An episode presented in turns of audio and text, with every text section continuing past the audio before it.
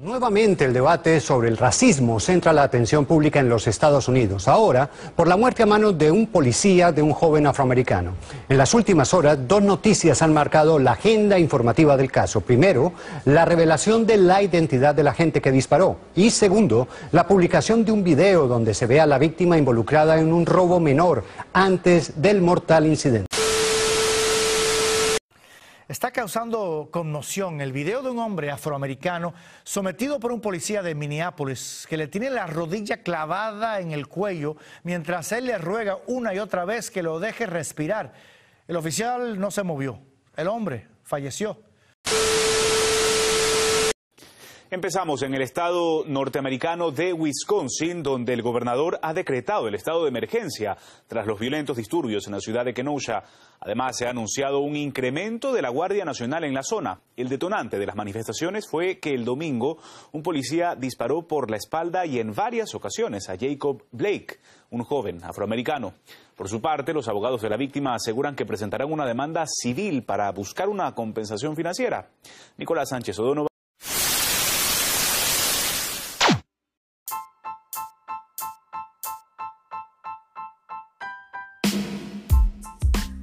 Ok, sean bienvenidos todos al sexto episodio del Mapache Charlatán, un espacio creado para informar a través de la bladera de Gamelote. Es importante comentarle antes de avanzar que este capítulo, tanto como los anteriores, han sido editados a través de la aplicación Anchor. Mi nombre es Kevin Esteban y voy a estar acompañándolo a lo largo de esta edición. Ya como se habrán dado cuenta en la introducción, hoy tocaré un tema bastante controversial y es el racismo hacia los afrodescendientes que existe en Estados Unidos. Y es que en este año ya eh, se ha hecho bastante viral y de hecho se han estremecido las redes con dos videos de, con contenido racista que de hecho ha generado también protestas, múltiples protestas en las calles de Estados Unidos. El primer video es eh, ese conocido que fue el 15 de mayo, donde eh, se, puede ver el vil asesinato del señor George Floyd por parte de los funcionarios policiales de Minneapolis.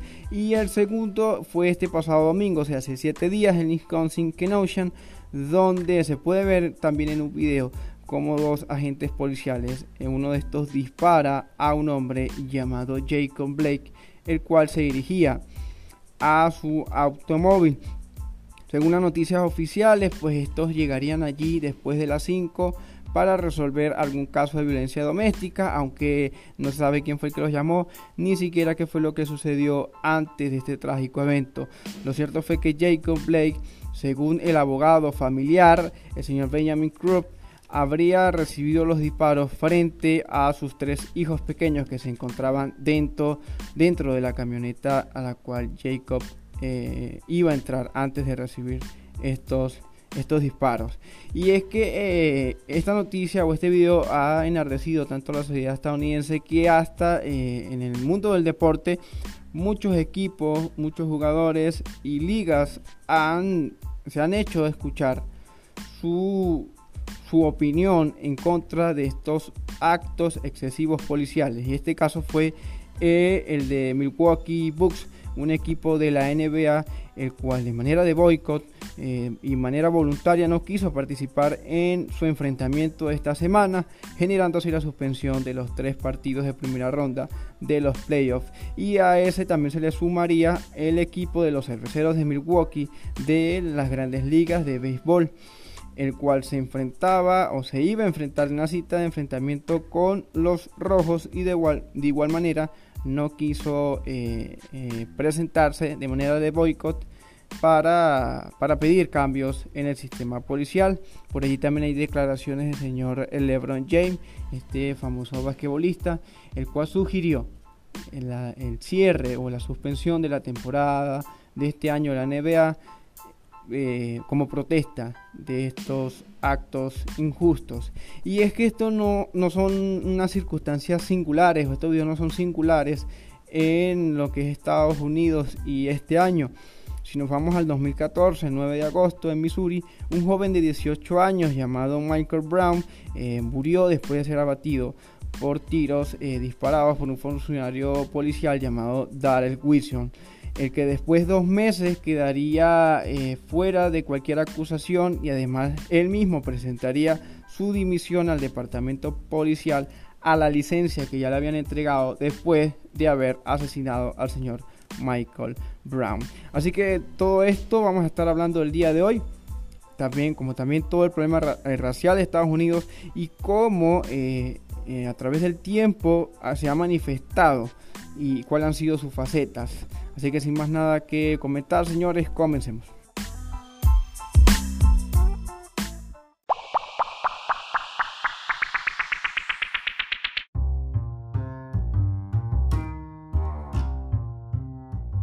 Ok, desde el nacimiento de los Estados Unidos de América como nación independiente, el tema de la esclavitud generaba bastante debate. Y es que cada vez eh, estos debates eran con tanta fuerza que se terminó polarizando y dividiendo la población americana. Tanto así que se dividió en región del norte y región del sur de Estados Unidos. Entonces en la región del norte encontramos una región que se montó en la ola industrial que ya pues estaba teniendo un desenlace en 1840 y pues esto fue atractivo para la inmigración eh, europea, la cual sirvió en esta región para hacer mano de obra barata. Así que de esta manera ya no era necesario aplicar lo que era la esclavitud en esta zona, sino más bien se fue aboliendo gradualmente. Esto le llegó a convencer a, toda la, la ciudadanía del norte, pues que de igual manera iba a pasar con el sur. De alguna manera en algún momento, de una manera voluntaria, el sur también dejaría las prácticas eh, de la esclavitud, cosa que no era muy acertada. Lo que sucedía en el sur es que era una, una zona, una región todavía rural y pues aquí por cuestiones de cultivo se seguía eh, manejando lo que eran eh, estas prácticas de esclavitud. De hecho, cuando llega ya eh, o cuando se inventa lo que es la desmotadora, se incrementa la necesidad o la demanda de algodón que ya la región del sur venía siendo productora. Entonces todos los terratenientes de esta región empiezan a ver un, negocio bastante redondo aquí y empieza también a crecer eh, eh, la necesidad de tener más esclavos trabajando para, esta, para este negocio. Entonces ya empiezan eh, ya radicalizados los, los, de la región del norte, en que pues, la esclavitud no era necesaria, y los del sur más bien necesitando que esta política tomara aún más auge para lo que se, eh, para lo que se deparaba como negociantes, como mercaderistas pues se abre una brecha, entonces ya las regiones del sur empiezan a pedir que todos los, los, nuevos territorios conquistados por esta nación se aplique también la esclavitud. Y además de esto, también envían expediciones privadas para eh, Latinoamérica para crear allí también estados esclavistas. Pues como le mencioné anteriormente, esto va a abrir una brecha, entonces ya políticamente eh, se tomaría parte eh, dos partes y entonces existirían los abolicionistas y existirían los eh, esclavistas, obviamente unos de origen eh, del norte y otros de origen del sur, ambos uno convencidos de que ya no era necesario aplicar la esclavitud y otros más bien vendiendo un comercio o, el pie o la necesidad de seguir en pie un negocio se les estaba dando. Entonces, de esta manera, en 1860 llegan las, elecciones presidenciales en las cuales los, abolicionistas se, unen, se congregan en lo que sería el Partido eh, Conservador y postulan a el señor Abraham Lincoln, ya un congresista conocido por estos debates contra los esclavistas. Entonces los esclavistas, por su parte, en la parte de, los demócratas, pues eh, lanzan su candidato, en este caso el señor John Becklin. Ganando el señor Abraham Lincoln, ya la región del sur, o en este caso los esclavistas, sabían lo que vendría. Que seguramente pues vendrían políticas donde se aboliría la esclavitud, porque Abraham Lincoln, de hecho, uno de sus eh, emblemas eh, eh, cuando empezó a hacer, cuando entró al Congreso, fue exactamente la esclavitud. Entonces ellos prefieren eh, desconocer los resultados, eh, hacer una asamblea entre ellos y, eh, bueno, abandonar la Unión y generar una nación independiente llamada los Estados Confederados de América. ¿Con qué finalidad? Bueno, de asegurar toda esta, toda la, aplicación de la esclavitud y mantener en, auge sus negocios. Eh, Abraham Lincoln intenta de una manera dialogar pacíficamente con estos, con, estos señores que emprenderían este, este rumbo, pero eh, esto termina siendo fracasado y más bien ellos le hacen un ataque a la Unión y por aquí se desemboca lo que sería una guerra civil. Se genera lo que es la guerra civil y Abraham Lincoln en septiembre de 1982 eh, dicta lo que es la proclamación de la emancipación. Esto tendría un lapso y este lapso sería hasta el primero de enero de 1863. De hecho dice como que bueno, todos los esclavos que pasen acá a, la Unión eh, serán totalmente liberados de la esclavitud. Y pues de esta manera termina o llega a su fin en, 1865 con la rendición de las tropas de los Estados Confederados, eh, el final de la guerra civil y pues también de la misma manera termina el señor Abraham Lincoln asesinado ese mismo año, el 15 de abril, cuando estaba en un teatro. Eh, se le fue disparado en la nuca.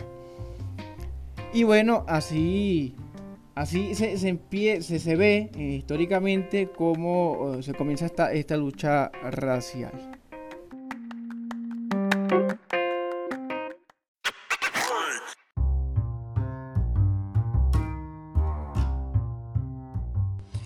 Ok, llegamos al siglo XX y parece que todo esto de la abolición de la esclavitud para los afroamericanos entonces es un mito ya que ahora no es la esclavitud exactamente la que eh, encuentra en los afroamericanos como problema, sino la segregación racial que se está llevando a cabo en el sur.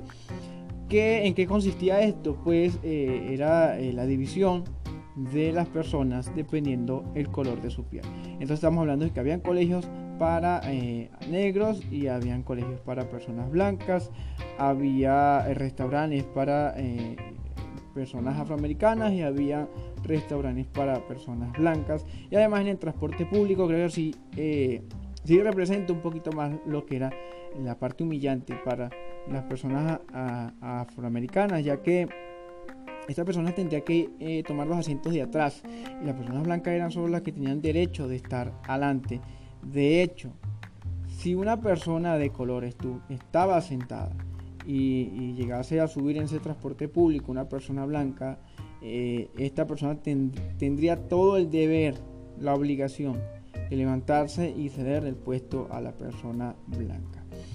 Estas eran las situaciones que se estaba viviendo a esto de 1955, cuando en Alabama una señora llamada Rosa Parks eh, decide mejor ser eh, ir presa que ceder el puesto a una persona blanca.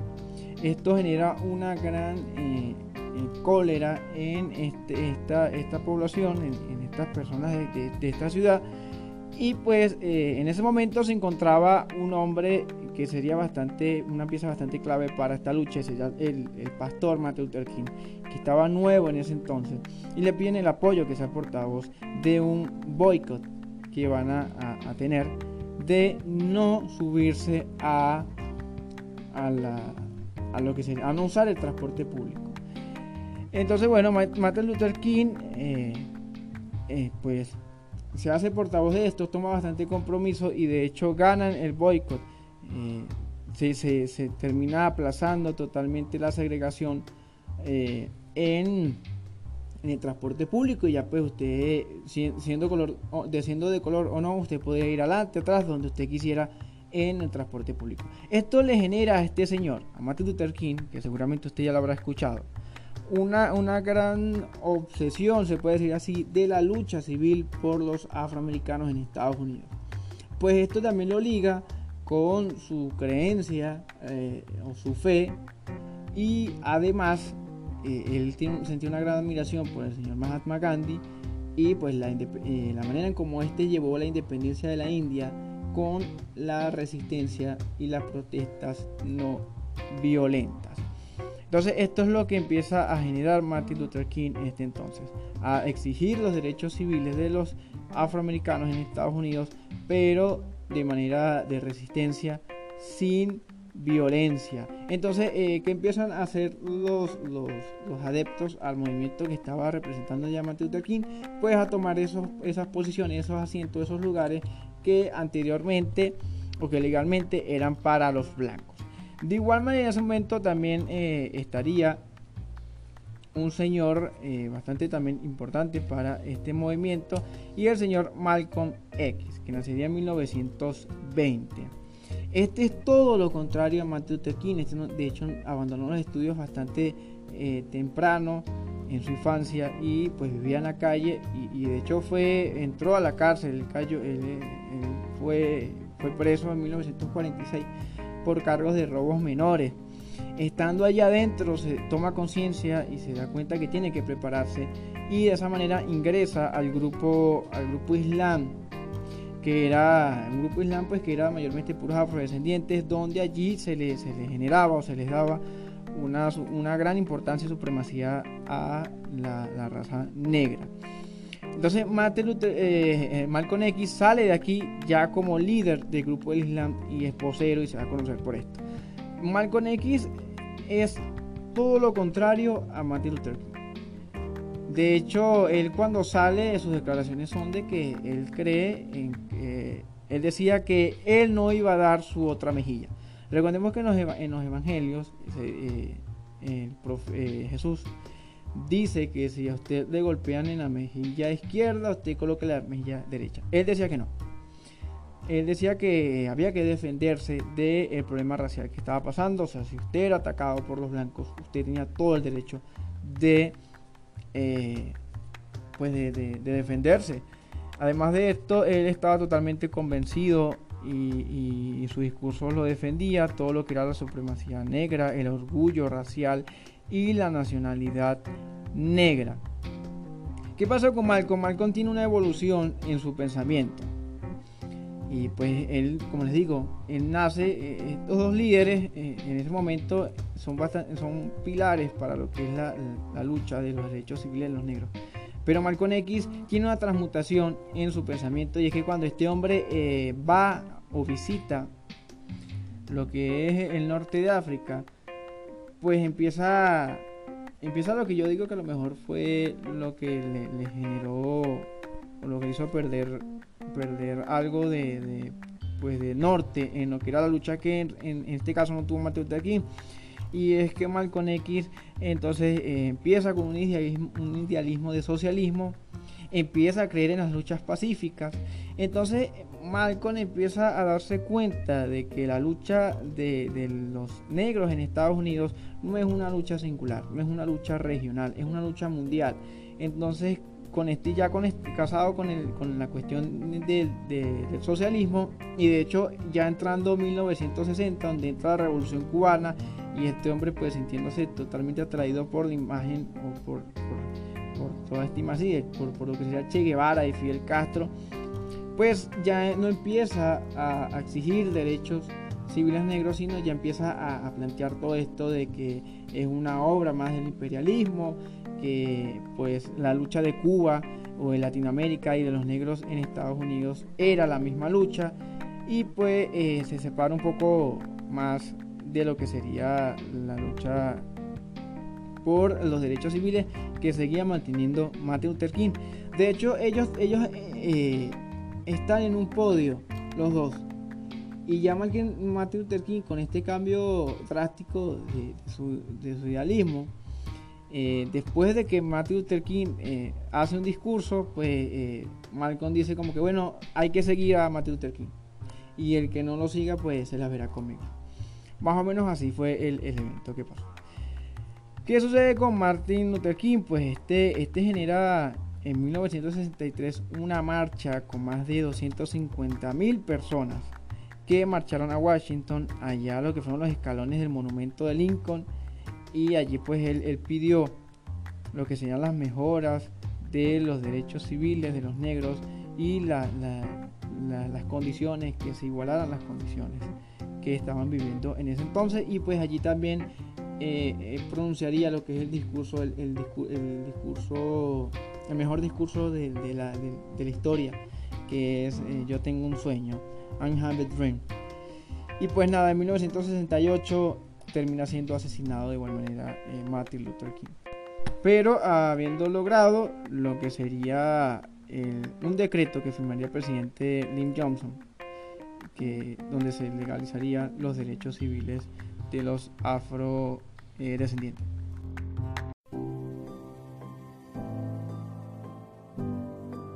I have a dream that one day this nation will rise up and live out the true meaning of its creed. We hold these truths to be self evident that all men are created equal. I have a dream that one day on the red hills of Georgia, the sons of former slaves and the sons of former slave owners will be, be able to sit down together at the table of brotherhood. I have a dream that one day, even the state of Mississippi, a state sweltering with the heat of injustice, sweltering with the heat of oppression, will be transformed into an oasis of freedom and justice. I have a dream